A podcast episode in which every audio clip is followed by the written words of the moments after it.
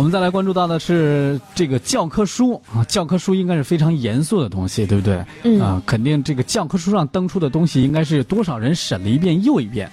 但最近有一个网上有个视频说了啊，教材编审怎么回事啊？说这个里面有一个细节特别的荒唐啊。呃，这故事是这样的，说这个。说到这个牛郎织女的故事嘛，说二零一九年统编教材当中的五年级的语文教材上册，牛郎织女被指情节荒诞啊，然后呢调戏女性。嗯这故事当中有一处描写的是这样的：说这个为了呃获得织女，在老牛的教唆下啊唆使下，牛郎跑去偷窥女织女洗澡，偷走了织女的衣裳啊。嗯然后等织女洗完澡之后呢，找不到衣服，这个时候呢，牛郎跳出来跟这个织女搭讪，啊，博得织女的好感。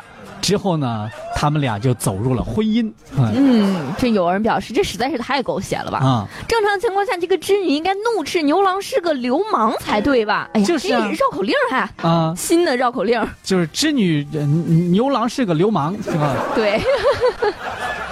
这这个偷窥呃仙女洗澡，并且嗯拿走衣服、借机搭讪呢。二零一九年统编本小学语文五年级上册《牛郎织女》课文中的牛郎被指是调戏女性。对，嗯，在课文当中呢，呃，这个刚刚我们说的这个牛郎偷窥织女洗澡，并且偷走她的衣服，借机搭讪博取好感这个片段呢，呃，人民教育出版社的编审陈先云告诉记者说，这是叶圣陶先生改编的民间故事，嗯，大家不要把一些很多的这个很荒唐的、很猥琐的东西啊，转嫁到这美好的爱情故事上，不要想太多。嗯，但是这个事儿吧，你你就看怎么去想这个事儿。你要是成年人，可能想的就比较荒诞，是吧？嗯，这确实有点过分。但是你要是对于小孩子来说，这这这这这这我觉得过去呀、这是。我觉得我小时候啊，就没有想那么多。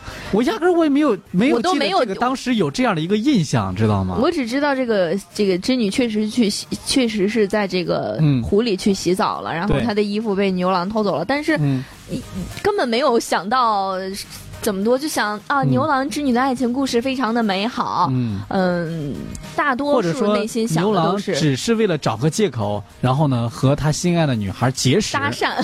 哈。总之吧，还是希望它是一个美好的爱情故事。你们不要想把牛郎想成一个猥琐的人 对，这个不要想太多啊。啊！不是这么一说，这个牛郎和织女的故事就感觉顿时不美好了。那个牛郎是个大坏蛋，是吗？